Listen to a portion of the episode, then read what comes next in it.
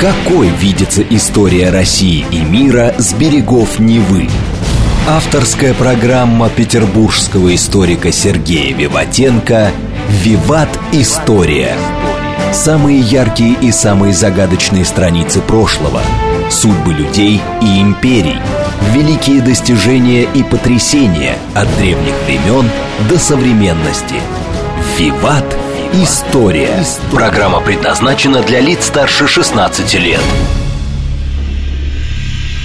Здравствуйте. Вы слушаете «Радио говорит Москва». В эфире программа «Виват История». У микрофона Александра Ромашова. В студии автор и ведущей программы петербургский историк Сергей Виватенко. Сергей, здравствуй. Э, здравствуйте, Саша. Здравствуйте, дорогие друзья. В конце выпуска у нас историческая викторина, призы для которой предоставлены издательством «Вита Нова». Это книги. Но а герой сегодняшней программы Михаил Юрьевич Лермонтов. Да, Саш, э, ну, дорогие друзья, кто нас давно уже слушает, вы, наверное, знаете, я пытаюсь рассказывать о каких-то событиях, о каких-то эпизодах нашей истории, о людях, которые воссияли в нашей стране.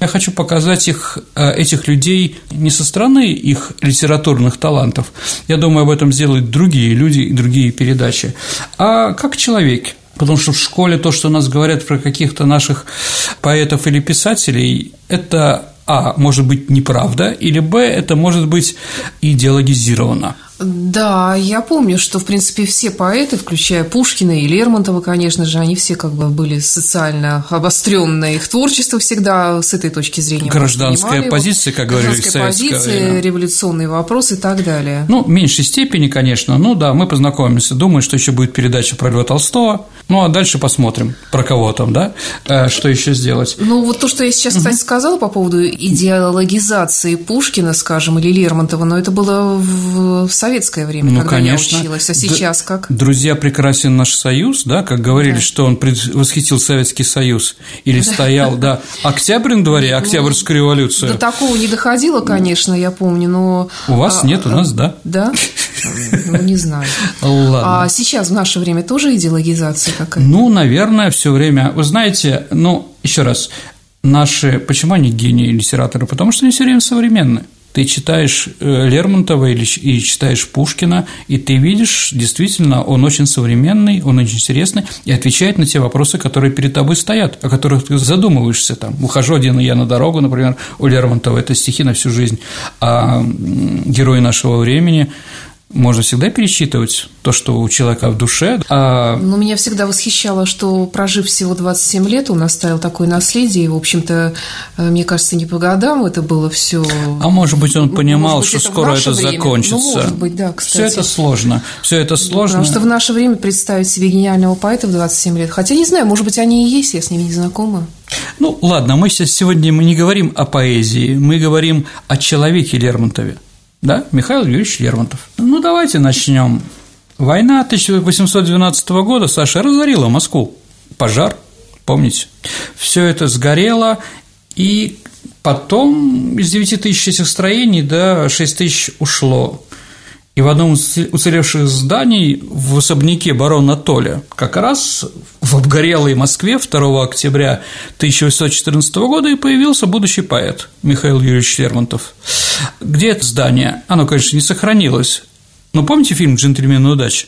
Саш, да? Там мужик в пиджаке кто же его посадит? Это памятник, да? И дерево, да. Так вот, это станция метро «Красные ворота» называется. Это не доезжая одной из остановки до Комсомольской. Как раз в том месте и родился, в том месте Москвы родился Михаил Ильич Лермонтов. Ага, вот оно как. Да, конечно, не высотки, которые рядом стоит, угу. да, а именно вот там был этот особняк, но теперь, да, его нет.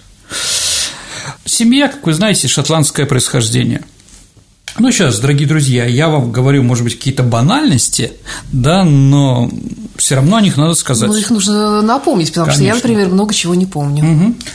Был такой шотландец по фамилии Лермонт, Монт – это гора, да, он был сподвижником лорда Дункана, это тот Дункан, Саша, кто сверх Макбета. Считается, что Лермонтов родственник Байрона, а один из предков Михаила Юрьевича по имени Георг Лермонт, поступил на службу польскому королю Сигизмунду и во время смуты в 1613 году оказался среди защитников крепости Белой, которую русские войска взяли. И, как пишется в источниках, шатский воин, шотландский воин Георг Лермонт был принят на русскую службу и получил дворянство. Да, с этого момента он не Георг, а Юрий. Поэтому Юрий и Петр – два только имени. Этими двумя именами называли мужчины злода Лермонтова всегда. Но как же Михаил? Там немножко было по-другому, мы об этом поговорим. Итак, Юрий и Петр. Да. А вскоре фамилия приобрела суффикс «ов». Ну, что тоже понятно, в России жить, да, по-русски называться. Сам Михаил Ильич Лермонтов, кстати, он э, во многих своих произведениях писал собственную фамилию с буквы А – Лермантов. Ну, это тоже так вот. Хорошо или плохо, ну, просто он ставлю в известность. А считал ли себя Лермонтов потомком легендарных шотландских бардов, рифмачей, там были там чародеев, воинов или еще кого-то там, да. Ну, считается, что Барт, еще раз, это шотландские родственники нашего Лермонтова, считают, что они проходятся дальним потомкам легендарному барду Честному Томасу или Томасу Рифмачу, а возлюбленному королевы фей, да. Верил ли в это Лермонтов? Может да, но нет. На самом деле он всегда себя с другим историческим персонажем ассоциировал Саша, с неким таким фаворитом испанского короля Филиппа III Франциско Лерма был такой испанец. Да, он там покровительствовал многим художникам, ездил в Америку, в общем, ну, в конце концов, банкротился. Поэтому не знаю, что там такого великого, но Михаил Юрьевич восхищался именно им, а не какими-то рифмачами из Шотландии. Ну, давайте немножко о семье. Руководитель семьи была бабушка – и никто более другой. Бабушка, она по фамилии Арсеньева, вы знаете, а по девичьей линии она Столыпина. То есть Лермонтов и Петр Аркадьевич Столыпин, они родственники. Лучший друг, один из самых ближайших друзей, кто не предал его до конца, был тоже Столыпин, его друг. Бабушка, да, хозяйка, все держала в руках, поэтому, возможно, ее муж покончил с собой. А, да, неудачное замужество дочери гибель младшего брата, потом зятя, она его выдавила из семьи и воспитывала его самостоятельно. А почему неудачный брак был? Ну, она считала, что не посеньки шапка, нищеброд. Они типа столбовые дворяне. Ну, ее дочка, да? Да, ее дочка. Выбрала такого нищеброда. Да, абсолютно верно. И она его выжила из семьи. Да, она его выжила из семьи, и когда родился у Юрия Петровича Лермонтова сын, он его хотел называть Петром, еще раз, Юрий и Петр. Но бабушка сказала «нет». «Будет, как я хочу». И поэтому единственный из Лермонтовых ни Юрий, ни Петр в то время – это Михаил Юрьевич Лермонтов. То есть все бабушка решала, понимаете, да? Он не маменькин сынок, он бабушкин сынок. Ну, мать была очень молодой, как я поняла, да? Да, абсолютно верно. А что надо еще сказать? Что да, большое влияние на его жизнь оказала бабушка. Все. Любимое вроде существо. Но Михаил Юрьевич про кого только стихи не писал, только не про бабушку. Ни одно стихотворение не было посвящено бабушке Михаила Юрьевича. Тоже интересный факт. Пусть об этом литературоведы думают. Почему так? Он научился ходить, Михаил Юрьевич, только в 4 года. До этого он был болезненный, все детство было омрачено разными болезнями, то золотухой, то воспалением суставов. А, скорее всего, я беседовал с одним человеком из военно-медицинской академии по этому поводу, и он мне сказал, что, наверное, это была туберкулезная инфекция, полученная от матери. То есть мать болела чехоткой еще а, до зачатия. Ну и, видимо, вот такие вещи. И ростом он был маленький. А по одной версии метр сорок девять, по другой на 6 сантиметров больше. Еще раз, он был гениальный поэт. Но как э, образ, ну, не нравятся такие женщины. А он действительно сутулый был. Сейчас все расскажем, конечно, да, да, да. Ну, понятно, что между жизнью и смертью молодости, поэтому мальчику прощалось любое баловство и хулиганство. Он вообще был хулиганом все время. А Мишель, так его звала бабушка, мог больно дергать за волосы бабушкиных служанок, топтать и рвать цветы на клумбах тарханах, а швырять камни в домашних птиц, как вспоминают все, и просто швырять камни в кого-то, движущего, да. Он был, в общем-то, маленьким разрушителем таким. А что еще про детство? Ну, наверное, только одно, что бабушка дружила с Денисом Давыдовым. Да, и поэтому мальчик много общался и узнал у него о партизанской тактике, что он потом применил на Кавказе. Ну, давайте немножко про образ его, да, сутулый. Каждый, описывая портрет поэта, кто его видел, по-разному говорит о его глазах. Кто-то утверждал, что они были голубые, кто-то с уверенностью говорил, что они карие, третий оставляет своих воспоминаний, что они были серые.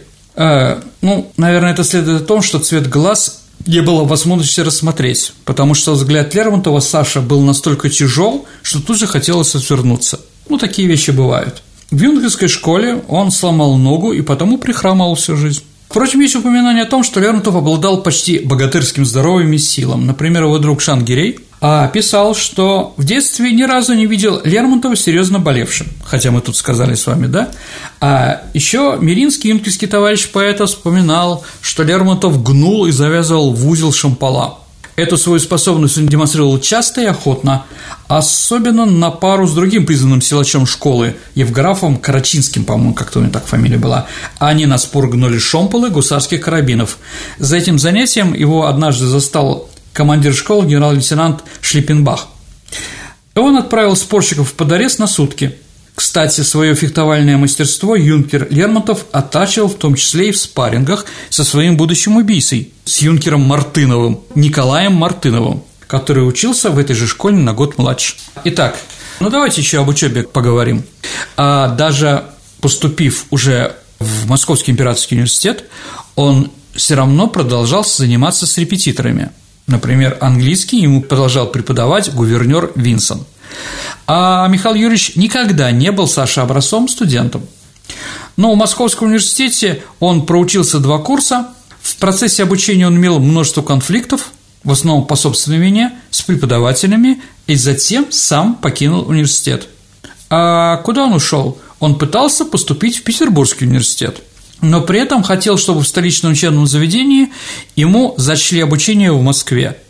Но это было невозможно, руководство университета ему отказало, ну и университетская учеба по это кончилась. И он пошел тогда в школу подпрапорщиков.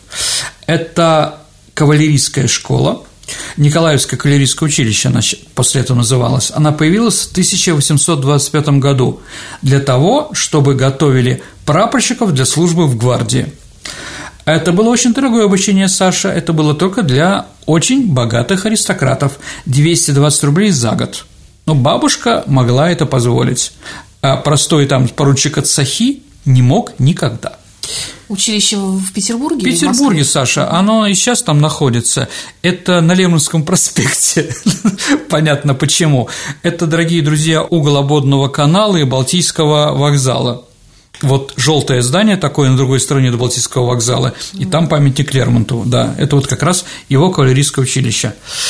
А Лермонтов – автор традиции и обычай Николаевского кавалерийского училища, то есть он был одним из первых, кто там учился, поэтому он сделал под себя некоторые традиции. Саш, в каждом военном училище есть свои традиции. Ну, например, какие? Ну, некоторые из них не произносятся. Ну, давай так, а студенты военно-морского училища имени Дзержинского, так называемые, в Петербурге, они, они же находятся в Адмиралтействе находились, да, они очень любили пастой Гои, знаешь такое, Саша, да? Конечно. Отлично. Э, не только свои бляхи чистили, да, до блеска, но и также еще мужские органы коня на медном всаднике. Угу. Ну вот, да, ученики в училище имени Фрунзе, которое на другой стороне, на Васильевском острове, где Крузенштерн стоит вот так вот, угу. да, они ему шили тельняшку, одевали ему на голову.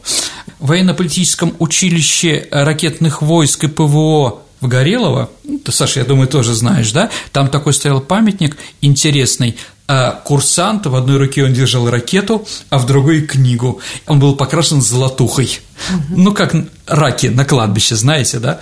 Вот, курсанты, они очень любили чистить ему сапоги ваксой, да, золотом, да, и натирать, то есть они всегда были черные.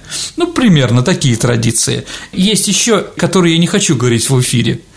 Потом и будет, Саша, интересно, я тебе расскажу. Хорошо, то есть Лермонтов тоже какие-то подобные шутки придумывал? Ну да, сейчас э, в училище всю жизнь, когда она была, до 17 -го года, все знали, что такое лермонтовская черта. То есть он специально провел мелом черту, за нее нельзя было проходить юнкером младших классов. А, ну, типа он Конечно, да, да. Именно по его причине младшие, да, назывались там не салабоны, не духи, да, они назывались сугубные звери. Он так придумал, да. А старшекурсников называли благодаря Лермонтову благородные корнеты он организовал так называемый ход по коридору, называется «Нубийский эскадрон», когда Лермонтов с друзьями, взявшись за руки, открытым фронтом сбивали всех в коридоре. Вот так вот двигались, да? Ну, как поршень, да. Среди этих неблагородных забав еще было поливание только что прибывших и легших спать холодной водичкой, швыряние э, в них горячей картошкой и придумывание оскорбительных прозвищ и грубых характеристик – вот. Так что он был, да, поэт в России больше, чем поэт, сказал Евтушенко, общем, да? Забавы не меняются на протяжении веков. Конечно, нет. Ну, я думаю, что возраст, он определенные забавы, да. Ты тоже таким занимался? Ну, я был очень креативный, я и сейчас креативный, Саш. Да, вот что-что, а креативности в университете или в армии у меня было много. Хорошо. А самому ему дали прозвище «Маёшка». Это очень нелестное, Саша, прозвище. А оно было дано за манеры и внешность. Так звали одного персонажа модного в то время французского романа. А он не был красавцев, и он же еще был горбуном. Я ответил на твой вопрос. Был ли он сутулый? Да, да. Понятно, да? А в чем же причина такого поведения Михаила Юрьевича? Ну, с одной стороны, мы с тобой же открыли молодость, да, и прочее. А части дела в том, что он был по-нашему вот современному мажором. Он был наследником большого состояния, богатой бабушки, которая буквально на души не чаяла. Именно бабушка Елизавета Александровна, да, при помощи влиятельных родственников все время отводила беду от Михаила Юрьевича, чтобы понятно, что за одно то, что мы перечислили, его должны были пинком под зад отправить. Ну, в лучшем случае в армию, да, худшем – в Тарханы. И за поступки, и за неблаговидные стихи, а стихи у нее разные – вот и вот сам Лермонтов, видя, даже не задумывался, насколько он порой рискует, переходя допустимые грани. Но, наверное, это и привело к концу концов, к тому, что его лучший друг его убил. А, в том числе и в столичном свете, на Кавказе. Лермонтов с детства был человеком суеверным, верящим во всевозможные мистические знаки и неслучайные совпадения, как он считал.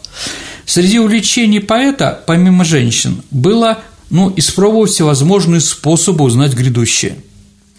Для этого Михаил Юрьевич обращался к известным и не очень гадалкам, к цыганам, даже простым женщинам, имевшей репутацию предсказательниц. Так, перед тем, как отправиться второй раз на Кавказ, где ему подлежало служить и участвовать в усмирении непокорных горцев, Лермонтов отправился к самой известной в то время столичной гадалке Саша Александре Киргхоф – которая нагадала ему, что он больше никогда не вернется в Санкт-Петербург. Не чурался он высшего света, конечно, кутил, танцевал на балах, маскаратах. А помните, дорогие друзья, что у него есть произведение «Маскарад»? И это не случайно, потому что маскарад был самый модный. Саша, знаешь почему? Потому что Николай I тогдашний царь, пытался все регламентировать, всю светскую жизнь в Петербурге, дворянство. Ну, даже, э, даже Гоголь говорил, что Петербург похож на казарму, потому что одного цвета были. Если императорский цвет какой, Саша? Желтый. С белым, угу. да. Вот, все это было. Он вел четкий регламент ношения усов, бород, военных и штатских костюмов. Ну, пришел к нему Монферран и который построил Секвийский собор, да, и он ему говорит, не то, что спасибо тебе за прекрасный собор и прочее, говорит, а почему вы на носу усы носите? Ведь усы, ну, может, может носить только военные в нашей стране. Вы что, русский военный? Ну, вот так вот, да. Да, был также введен женский военный костюм. Ну, помните, мы говорили, как он э, с а, Асенковой актрисой из да, карты балетом да. издевался, да? То есть, а общество, конечно, болезненно относилось к такому контролю. Поэтому литературовед Лотман отмечал в своем произведении, что общество ответило Николаю Первому модом в Петербурге на маскарады. Ведь, Саша, во время маскарада можно одевать, что хочешь. Да, вот это был такой ответ общества, и Лермонтов тоже обожал. В 1838 году он впервые попал на гопфахту. Почему? Очень короткую саблю. Саша, а почему у него была неуставная сабля не такая, как у всех офицеров, а маленькая? Из-за роста маленького? Умница, Саша, конечно. Он пытался выглядеть больше, да? Угу. Поэтому у него были каблуки, ну и все остальные вещи, которые некоторые люди низкого роста, да, пытаются делать немножко себя побольше, да? Это не значит, что Николай I ненавидел его. Нет, когда он узнал о болезни Лермонтова, он отправил ему своего лейб-медика Арента, чтобы он его вылечил. То есть вот, еще раз, а, у Николая не было ничего личного в отношениях с Лермонтовым. Но если у него, извините, сабля не по, не по уставу, если он э, занимается запрещенными дуэлями, да, или он пишет какие-то стихи, которые тоже были запрещены, он получает по полной программе. Не более того. Ну, с чего стал знаменитым Михаил Ильич Лермонтов? Ну, кто-то может сказать, что с Бородино, который он написал, да, к 20-летию ну, это хорошее произведение, но это ребенком, ну, похвалили, не более того.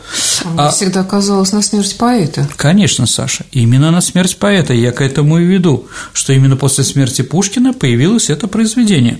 А Бородино было раньше? Бородино было на пять лет раньше, ну, на четыре где-то. То есть он еще был ребенком. Это было школьное произведение, где он, извините, просто рифмует. Сейчас на меня будут там кто-то кричать. Ну, давайте так. Рифмы – это не значит поэзия. Да, наверное, что-то должно быть еще.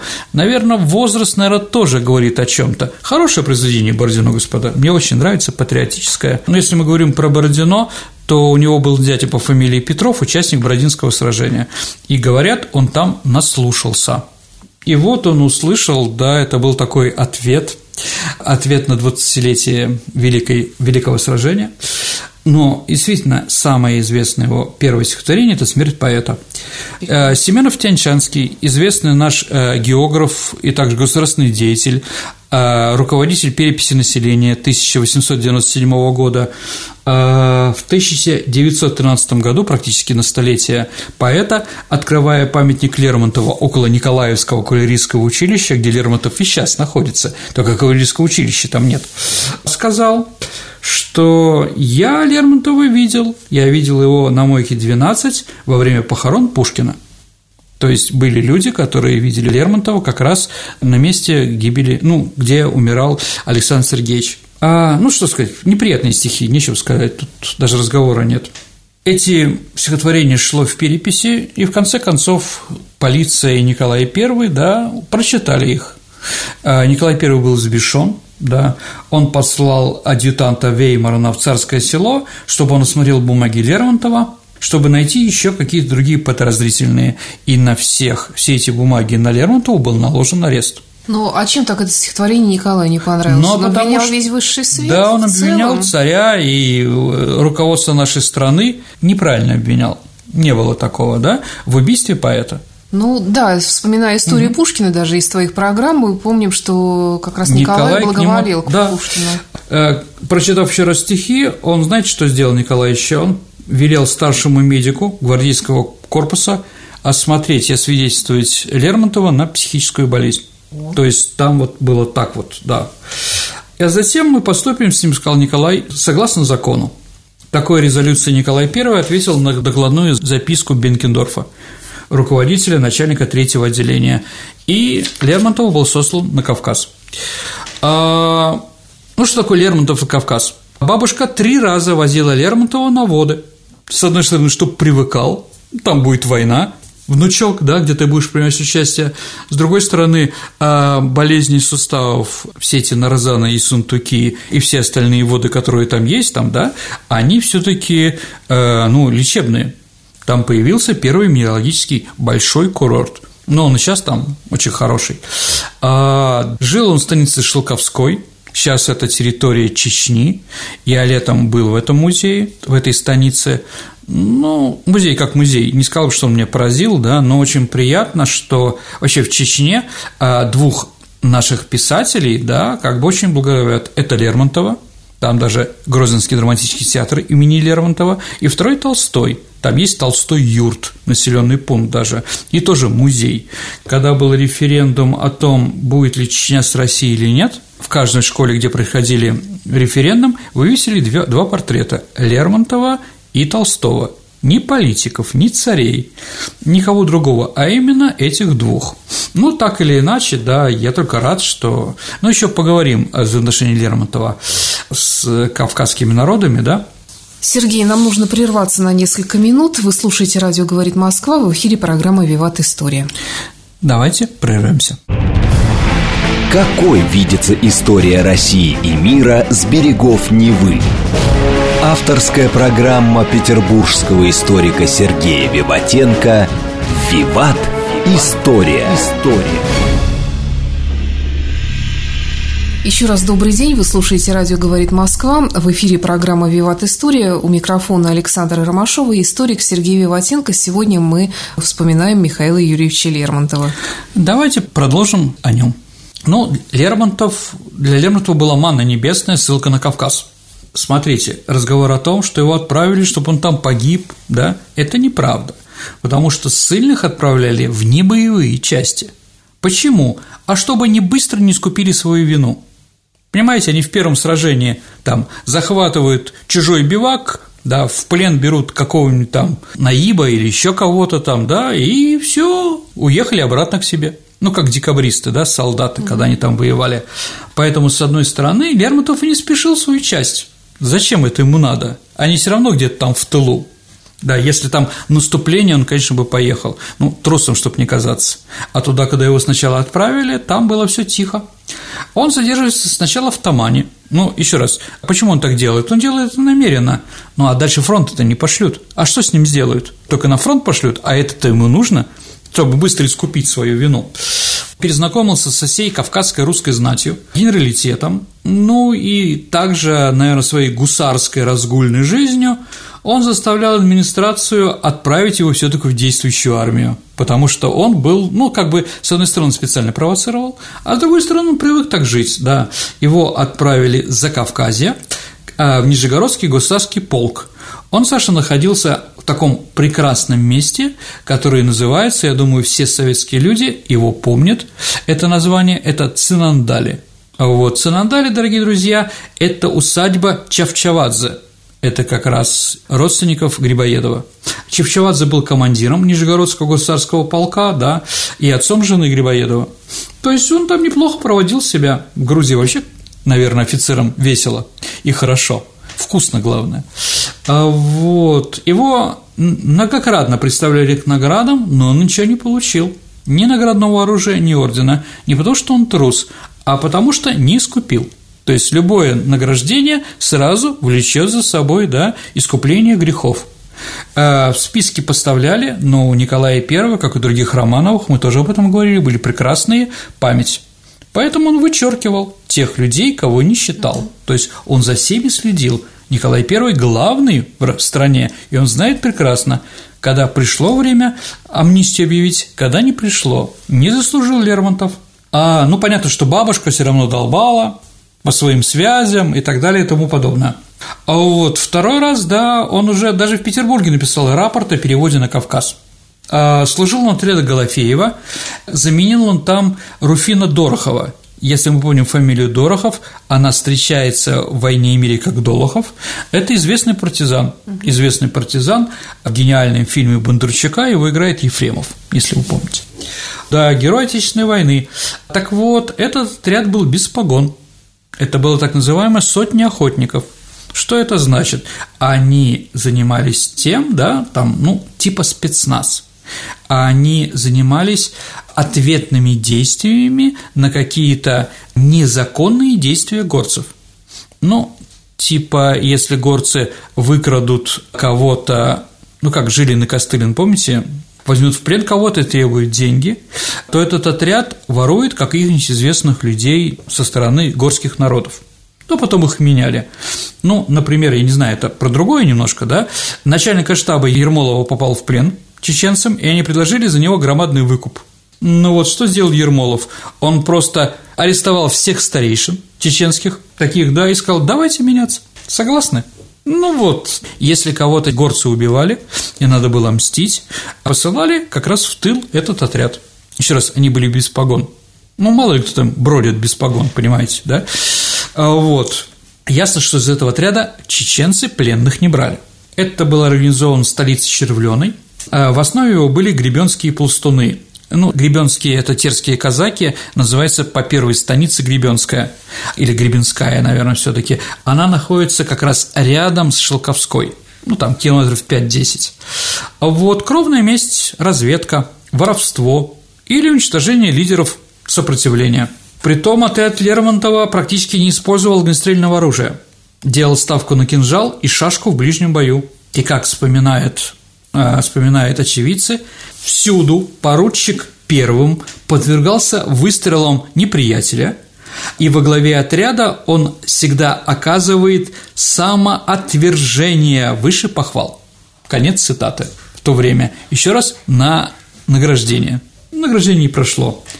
Кроме того, что он там храбрым вот таким был абреком, можно так сказать, да, а Лермонтов еще написал огромное количество аналитических отчетов в штаб Кавказской армии, а затем и генштаб после каждой вылазки. Его очень ценили. Генштаб издавал закрытые бюллетени для внутреннего пользования, где его цитировали. То есть, да, он был и умный, и голова у него была светлая. Ну вот, наверное, некоторые говорят, что неустойчивая психика у него и от рукопашной войны – потому что рукопашные действуют на тебя очень, скажем так, определенно, даже если ну, ты почему? побеждаешь. Понимаете, рукопашный там нету правил ведения борьбы. Ты можешь убить врага разными способами, которые я не хочу сейчас цитировать. Они, правда, для женщины, для малого поколения не очень, не очень литературны, а очень жестокие. Я тебе потом расскажу. И еще вторая проблема. Лермонтов не мог социализироваться в нормальный мир после таких вещей. Ну, прекрасно понимаете, да? Там человек, вернувшийся с войны, да, поколение, ну, знаете, да, потерянное поколение э, после Первой мировой войны – Хемингуэй, Ремарк, они же тоже не могли социализироваться, все эти вещи. А, вот, Великий Гетсби, он же тоже герой да. Первой мировой войны, да, и у него тоже были с этим проблемы.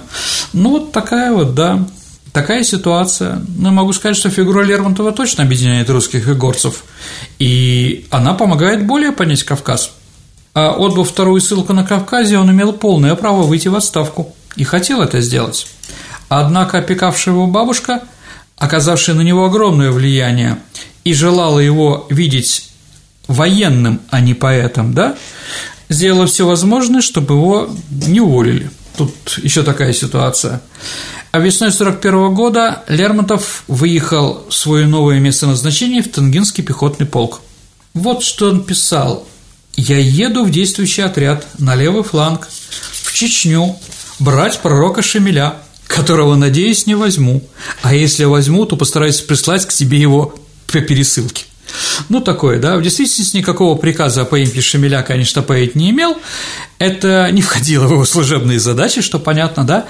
А имама Шамиля пленил в 1859 году в ауле Гунип его одноклассник, однокашник, друг детства, князь Александр Борятинский который в это время дослужил до звания генерала инфантерии. То есть, как видите, да, у него все время вокруг него люди очень достойные, и он таким же мог быть, если бы не характер и не талант. Да. Ну, что еще можно сказать о Кавказе, да? Самое распространенное, о чем он писал в стихотворении, да, какие сюжеты? Это Казбек, гора. Пять раз он про него писал. Ну, не знаю, там, «Да несут твои скалы», а, молю, да не сходит день прохладный, там, Казбек, засыпай, засыпь меня скорее, там, ну, что-то еще не помню, да, пять раз. Современные, еще раз, то, что я сейчас скажу, я к этому не имею никакого отношения. Современные литературоведы с Кавказа считают, что если он пять раз написал про Кавказ, это значит, что он был мусульманин, потому что, да, потому что мусульманин должен молиться пять раз в день. И они считают это несовпадение. Конечно, это ерунда. Но и думаю, что рассказ, опять-таки, который мне рассказали, что э, у горцев был закон, увидите офицера в красной форме, не убивайте его, он ошук. Ну, поэт, значит, да, э, такой вроде среди горцев был приказ.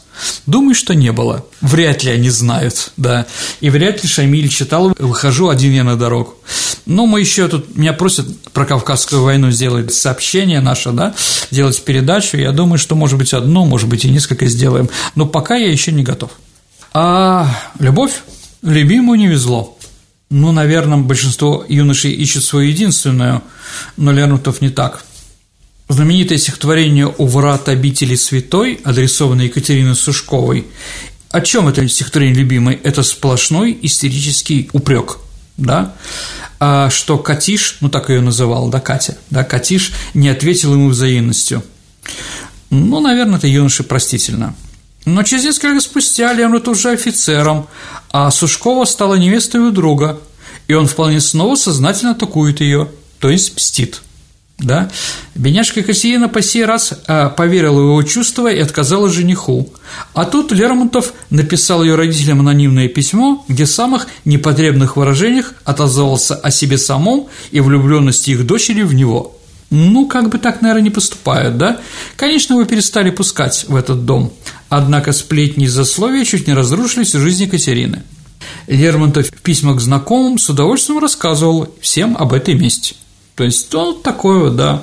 Вообще о Лермонтове говорили, что он любил просто развлекаться, расстраивая таким образом намеченные свадьбы. Это, по-моему, потом в Печорине отражено было, да? Конечно. Ну и сестре Мартынова тоже такая же ситуация. У нее уже была сестра на выдане, и там было вот еще это столкновение. Почему Мартынов никогда не говорил, не писал в воспоминаниях, никому не рассказывал, почему же он вызвал на дуэль Лермонтову. Понятно, что это не Николай I приказал, именно что-то личностное.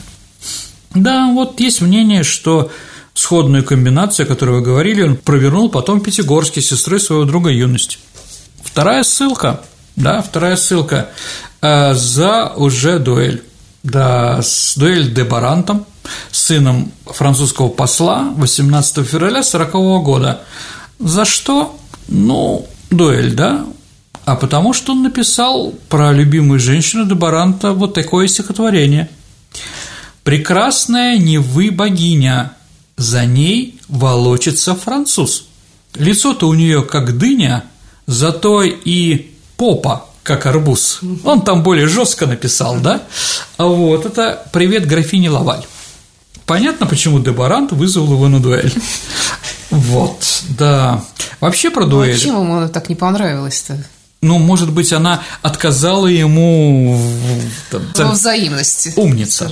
Да. Ну, давайте про дуэли, да. Что нам известно? Семь раз его вызывали на дуэль. Наверное, еще больше. С таким характером мы просто не знаем. Три раза доходило до стрельбы. Незадолго до последней дуэли которая закончила у него трагически, Лермонтов, по свидетельству современников, оказался перед выбором – задержаться еще в Пятигорске, продлив отпуск или отбыть к месту службы. А, и все время он не мог принять однозначного решения. Поэтому он предпочел кинуть монетку и смотреть, как выпадет. Монета выпала той стороной, на которой он загадался еще раз побывать в городе. Ну и через несколько дней разыгралась заполученная ссора с Мартыновым, которая и стоила Лермонтову жизни. Но знаменитый стихотворение «Сон», в которой, собственно говоря, показано целых три дня, наверное, да, один в другом – все будущее предстоит для поэта в совершенной ясности. Полдневный жар в долине Дагестана, Свинцом в груди лежал недвижим я, Глубоко еще дымилась рана, По капле кровь сочилась моя. Да, интересно, что князь Васильчиков, который был секундантом Лермонтова на этой заполученной дуэли в Пятигорске с Мартыновым, не зная этих строк, которые потом были найдены, да, в воспоминаниях о трагической гибели поэта пишет так. В левом боку дымилась рана, а в правом чуть-чуть сочилась кровь. Конец цитат. Ну да, поэт в России больше, чем поэт. Он и свою смерть, наверное, тоже видит. В чем же причина? Обидчивость Мартынова? Ну, извините, ну, есть обиды, обиды в рознь, за которые убивают обиды и которые не убивают – Всю жизнь не было мотивации убить Лермонтова, знали друг друга с детства, с Москвы, одного круга. Лермонтов, в кавычках, ухаживал за сестрой. Ну, хорошо или плохо, да? Ну да, он все время доводил, э, доводил в последний день, да, Мартынова, издевался над ним. Он же Соломонович, Ну да, там, и он там над ним издевался, над этим отчеством его как только мог. А, ну, Мартынов еще оделся по походному, как он считал, ну, такой черкесский, а самое главное, что вызывало смех у Лермонтова, это очень длинный кинжал, который висел, да, и поэтому он все время его сравнивал, ну, понятно, с чем он его сравнивал, да, раз сказал Мартынов, чтобы он, ну, типа, заткнулся, два, но в конце концов все это закончилось трагически. Слушай, ну, по твоим словам, Лермонтов был малоприятным человеком Ну, все так говорили, принципе, наверное, служить с ним, воевать было хорошо, там были Рик, вы знаете, знаменитое э, сражение, в котором, да, он принимал участие. Меня ни разу не ранили, да, ни одной царапины, как он писал после этого. Но оно было страшное, рукопашное сражение. Кстати, да, это вот даже Лермонтов юрт, есть такой тоже населенный пункт в Чечне, да, он как раз находится рядом с рекой Валерик. Ну, вот так вот, наверное, им можно было восхищаться. Очень опасно было с ним быть в одной компании, пить с ним, да, еще раз, воевать спокойно, он тебя спасет, он твою спину прикроет ее, но как человек он был вот такой. Еще раз, малоприятный, немалоприятный, это, значит, такие разговоры сложные. Мы не говорим о поэзии, Михаил Юрьевич, мы говорим как о личности, и поэтому вот так вот. А пуля прошла Лермонтову под углом 35 градусов вниз. А почему? Ну, кто-то и говорит, что это был снайпер. Это неправда, это ерунда. Лермонтов поднял руку, чтобы не обжить лицо от выстрела, да, когда он стрелял вверх. А Мартынов не желал примирения и стрелял практически сразу на поражение. А пуля вошла ниже правого последнего ребра и вышла между пятой и шестой ребрами с левой стороны. По мнению экспертов, это однозначно свидетельствует, что Лермонтов собирался выстрелить в воздух. Странная траектория, ну, помним еще рост Лермонтова, да, она еще больше, да. А еще они стрелялись не дуэльными пистолетами, а походными, так называемый Кухенройтер, да. Так вот, дорогие друзья, если этим Кухенройтером можно убить лошадь на ходу, но, видимо, до такой степени была ненависть между двумя товарищами, что они даже не липажем, да, можно было от Лепажа остаться, это не давало никакого шанса, да. Притом пули были медные, они очень опасные и крайне травматические, и они были запрещены к употреблению, но они как бы нашли. Еще раз, может быть, Лермонтов поднимал все время градус, понимаете, да? А вот мы еще так будем стреляться, а вот такими пистолетами, а мы еще туда вобьем медные пули, да? Ну что ли, Мартынов там, да? Ну, типа, не себе не страшно? Но, видимо, не страшно. Мартынов прожил еще 40 лет, умер он в Рязанской губернии, могила его в том, в его усадьбе а, было, было профессиональное техническое училище, и какой-то учитель рассказал, что здесь находится могила убитого большевика Лермонтова, да, который боролся за народ. ПТУшники вскрыли эту могилу и разграбили и разнесли ее. Ну, вот такая вот, да, ну, финал. Лермонтова сначала похоронили на Кавказе, но бабушка все время требовала, чтобы похоронили его в Тарханах.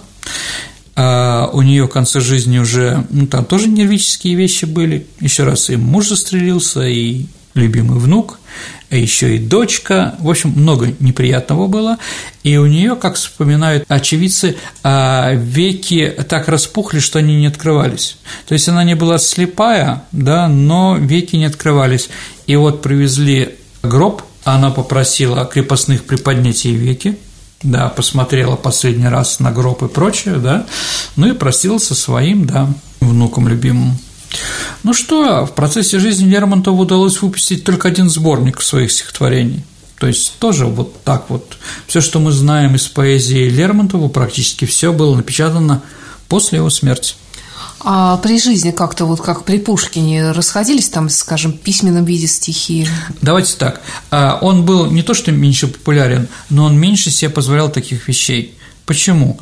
Давайте вспомним, как начиналась его взрослая биография обыскала третье отделение его кабинет в царском селе, да, где у него находился полк, да, и все бумаги изъяли.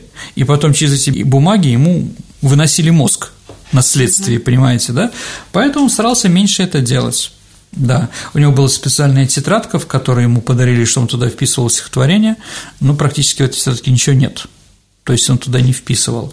Ну да, наверное, самое известное его произведение в то время «Ни Бородино, ни смерть поэта» – это, конечно, герой нашего времени. Это вот маленький Это роман. при жизни вышел При роман, жизни, да? конечно, да. Вот, он был известен всеми этими вещами. Все признавали, что он гений.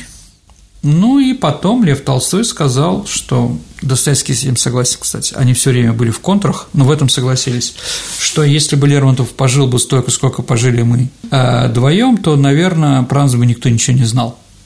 То есть величайший, конечно, гений, литератор, да, поэт. Но с другой стороны, он написал столько, сколько дал Бог. Э, ну, вроде Николай сказал «собаке собачья смерть».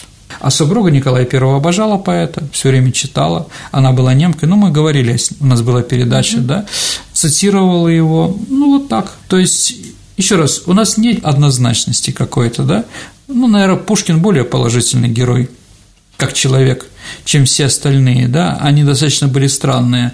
Ну вот мы с вами и пытаемся сегодня рассказать про Лермонтова именно с исторических позиций, да, а не как литературных. Ну что, Саша, вот, наверное, все, что я хотел сегодня рассказать. Ну, при такой бурной жизни, э, как у него еще вообще оставалось время писать что-то? Я согласен, я согласен. Ну, какое-то время. И благодарен, что есть, конечно, для меня любимое стихотворение Лермонтова – это «Выхожу один я на дорогу», а у тебя, Саш? Тучки небесные, вечные странники. Да, «Прощай, немытая Россия». Ладно. Спасибо, Сергей. Теперь мы переходим к нашей постоянной рубрике «Историческая викторина», в которой мы разыгрываем книги от издательства «Вита Нова». Сергей, в прошлый раз у нас была программа про инквизицию. Напомни Да. вопрос. А, Инквизиция, назовите известный художественный фильм, где Руперт Эверетт, известный голливудский актер, сыграл инквизитора. Но это телесериал такой, который называется «Имя Розы». Посмотрите, ну, может быть, все остальное не стоит смотреть в этом фильме, но именно Руперта Эверетта стоит посмотреть. Это действительно очень хорошая, хорошая актерская работа. А, Саша, есть у нас победители? Да, первым прислал из всех ответ э, Светлана Ванюшина. Поздравляю Светлану Ванюшину. А теперь давайте про Лермонтова. Итак, вопрос. Да, ну, вопрос у нас будет попроще, чем в прошлый раз. Назовите изделие московского хладокомбината, которое называется практически так же, как и произведение Лермонтова. Я знаю ответ, но не скажу. Молодец. Ваши ответы можете присылать по электронному адресу радио Виват собака mail.ru либо в личном сообщении Сергея Виватенко или мне, Александре Ромашовой, ВКонтакте. А Вконтакте, я напомню, у нас есть группа, группа программы «Виват История». На сегодня все. Это была программа «Виват История». Спасибо, Сергей. Спасибо, дорогие слушатели, за внимание. И до встречи через неделю. До новых встреч. Слушайте нас на радио «Говорит Москва».